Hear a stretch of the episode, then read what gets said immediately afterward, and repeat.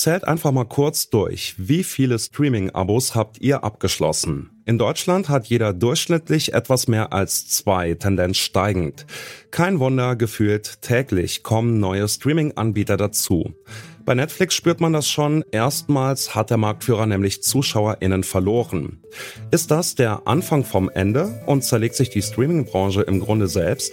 Darum geht's heute. Ich bin Johannes Schmidt. Hallo. Zurück zum Thema.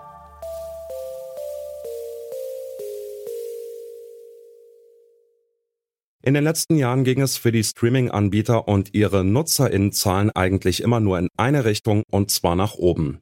Dass Begriffe wie Netflixen und Binge-Watchen inzwischen zum normalen Sprachgebrauch gehören, zeigt schon, wie viele Menschen sich nach Feierabend auf Netflix und Co. freuen.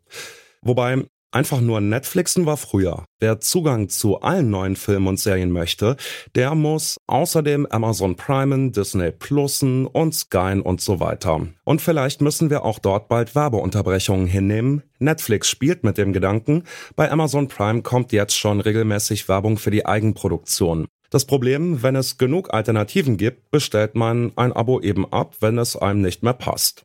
Netflix hat das zu spüren bekommen, dort sind die Nutzerinnenzahlen erstmals gesunken. Woran liegt's? Das weiß meine Kollegin Rabea Schlotz. Hi Rabea. Hallo Johannes. Moin moin. Einer der größten Streaming-Anbieter Netflix meldet seit 2011 zum ersten Mal jetzt rückläufige Abozahlen. Woran liegt denn das? Ja, tatsächlich könnte man meinen, dass es äh, so in Pandemiezeiten nochmal bergauf geht, aber tatsächlich ist es runtergegangen und zwar im ersten Quartal und zwar erstmals. Und zwar hat Netflix um die 200.000 NutzerInnen eingebüßt. Also ist jetzt nicht die Welt, aber man hat es eben schon gemerkt. Mhm. Und der Grund dafür ist nämlich vor allem, dass die Konkurrenz einfach größer wird. Also allein in Deutschland haben wir mehr als ein Dutzend Streaming-Anbieter. Kannst du ja mal ganz kurz bei dir im Kopf so durchrattern, was dir alles so spontan einfällt. Es ist eine ganze Menge. Mhm, einige, ja. Und man kann natürlich nur so viel gucken, wie der Tag so lang ist. Und deswegen muss man sich dann entscheiden. Und Netflix hat da ein bisschen eingebüßt. Und es kommen auch immer neue Anbieter hinzu. Zum Beispiel dieses Jahr soll noch Paramount Plus dazu kommen. Also Paramount Pictures kennen wir ja alle. Auch dort wieder ganz gezielter Content. Den kann ich dann nicht mehr auf Netflix gucken. Also muss ich irgendwo anders hin. Und deswegen ähm, hat man äh, bei Netflix ein bisschen eingebüßt. Und das hat man auch in der Aktie ganz deutlich gemerkt. Allerdings heißt das noch lange nicht, dass wir keine Lust mehr auf Streaming haben. Das Gegenteil ist eigentlich der Fall. Und deswegen muss man da jetzt gucken, ob man sich bei Netflix vielleicht auch wieder fängt oder ob es weiter bergab geht. Aber wir haben ja nicht nur mit, also du hast ja nicht nur mit mir gesprochen heute, sondern wir haben ja auch noch einen Experten heute in dieser Folge dabei. Und das ist in dem Fall Klaus Böhm von der Wirtschaftsprüfungs- und Unternehmensberatungsstelle Deloitte. Und der hat uns dazu Folgendes gesagt. Bei vorlaufenden Märkten können wir das schon so ein wenig sehen. Also in den USA hat ein durchschnittlicher Haushalt über vier Abonnements, fast fünf Abonnements mittlerweile abgeschlossen von Videoinhalten, also von Streamern. In Deutschland sind es bis dato nur knapp über zwei, aber auch das sieht man immer noch wachsen. Also auch wenn es in der Vergangenheit, in der jüngsten Vergangenheit von Stagnation die Rede war, so zeigen die Zahlen das generell noch nicht. Wir können davon ausgehen, dass dieser Markt immer noch wächst und dass tatsächlich die Haushalte immer noch bereit sind, zusätzliche, zusätzliche Abonnements abzuschließen. In Deutschland beispielsweise gehen wir mit unserem Deloitte Media Consumer Survey davon aus, dass im Jahr 2023, also nächstes Jahr, schon eher vier Abonnements durchschnittlich abgeschlossen worden sein. Also da ist noch Wachstum da. Ja, überraschenderweise glaubt Netflix ja jetzt offenbar, dass man den Streamingdienst ausgerechnet mit Werbeeinspielungen wieder attraktiver machen könnte. Das finde ich merkwürdig. Warum? Wie kommen die darauf? Ja, das hat mich tatsächlich auch irritiert, als ich es zum ersten Mal gelesen habe. Aber wir haben ja eben bei Klaus Böhm schon gehört, es ist noch Platz für Wachstum da. Da muss man sich natürlich überlegen, wie kommt man dahin? Und überraschenderweise Werbung kann so ein Faktor sein. Denn Netflix-Chef Reed Hastings hat sich lange dagegen gewehrt und jetzt muss man aber einsehen, so ganz ohne geht's nicht. Der Plan ist, es soll ein Netflix-Abo mit Werbung geben. Also du kannst ganz regulär ohne Werbung streamen.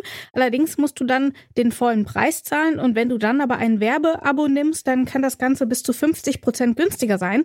Und da haben wir dann auch schon den Anreiz, warum das sinnvoll sein kann, um Wachstum zu generieren. Denn wenn wir mal überlegen, wie viele Abos hast du zum Stream? Äh, bei mir sind es jetzt zwei momentan. Genau, und damit bist du noch relativ niedrig. Ich glaube, ich habe fünf oder so.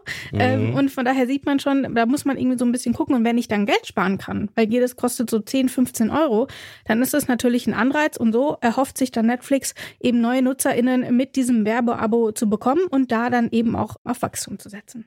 Ja, spannender Gedankengang. Eigentlich hatte Netflix sich ja mal damit gerühmt, dass man den Menschen keine Werbung zumutet. Warum kommt Netflix denn gerade jetzt mit der Werbung um die Ecke? Naja, das hängt natürlich auch mit diesem Rückgang zusammen. Allerdings köchelt das bei Netflix natürlich nicht erst seit diesem Quartal, sondern eben schon deutlich länger. Und das ist eben so, dass Netflix immer mehr auf Eigenproduktion setzt. Und die sind in der Regel ziemlich teuer und meistens sind sie auch gar nicht so schlecht.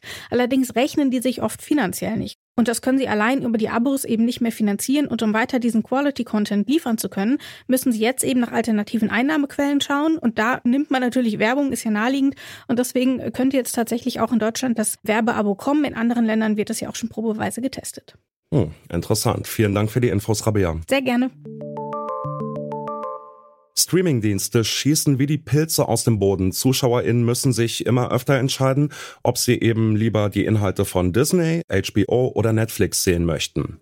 Wir haben es eben schon gehört, noch klappt das auch noch. Viele von uns haben einfach mehrere Abos. Aber wie geht es weiter? Über die Zukunft des Streamings habe ich mit Klaus Böhm gesprochen. Den haben wir eben auch schon kurz gehört. Böhm ist Leiter für Media und Entertainment bei der Wirtschaftsprüfungs- und Unternehmensberatungsgesellschaft Deloitte. Außerdem ist er Co-Autor einer Studie über die Zukunft des Streamings.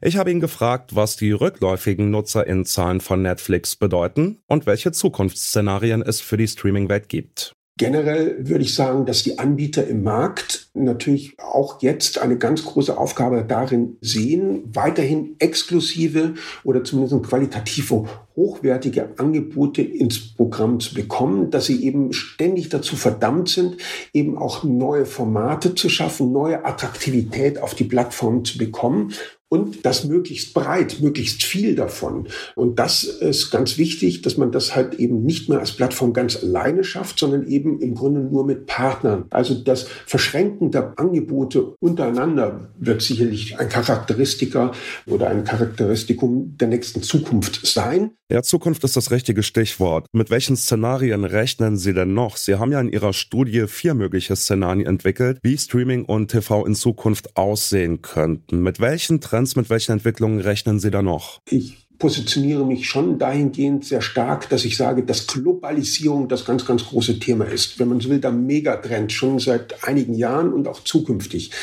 Das ist natürlich widersprüchlich in vielerlei Hinsicht, aber ich glaube, dass die Rechte an Inhalten zunehmend global gehandelt werden und zunehmend global vergeben werden, nicht nur im Sport bei einer Bundesliga beispielsweise, sondern eben zunehmend eben auch bei TV-Serien, bei anderen Inhalten wie Dokumentationen beispielsweise, dass also es tatsächlich für den Rechteinhaber, den Produzenten sehr attraktiv ist, einen globalen Abnehmer, eine globale Plattform als Partner dann eben auch zu haben an seiner Seite. Und das, das zwangsläufig dazu führt, dass rein regionale Angebote rein nationale Angebote eben durchaus immer schwieriger es schaffen werden, diese Relevanz an vielen Inhalten auf die eigene Plattform zu bekommen.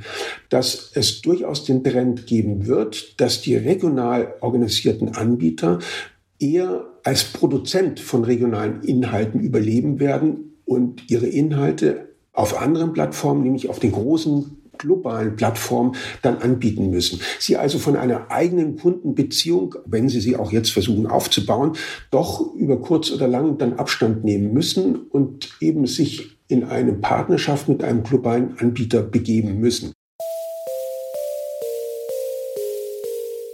Dass 200.000 AbonnentInnen Netflix den Rücken kehren, bedeutet nicht, dass die Streaming-Welt in der Krise steckt.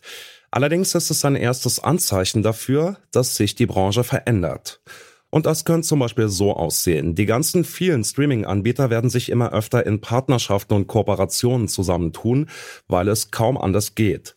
So können sie besser zusammenarbeiten und sparen Geld für teure Hausproduktionen. Das könnte für die NutzerInnen in doppelter Hinsicht gut sein. Zum einen, weil sie weniger Abos benötigen, zum anderen, weil sie trotzdem noch High-Quality-Content geliefert bekommen Win-win sozusagen. Das war's von uns für heute. An dieser Folge mitgearbeitet haben Annalena Hartung, Joshua Gerner und Rabea Schlotz. Chefin vom Dienst war Charlotte Nate und ich bin Johannes Schmidt. Ciao.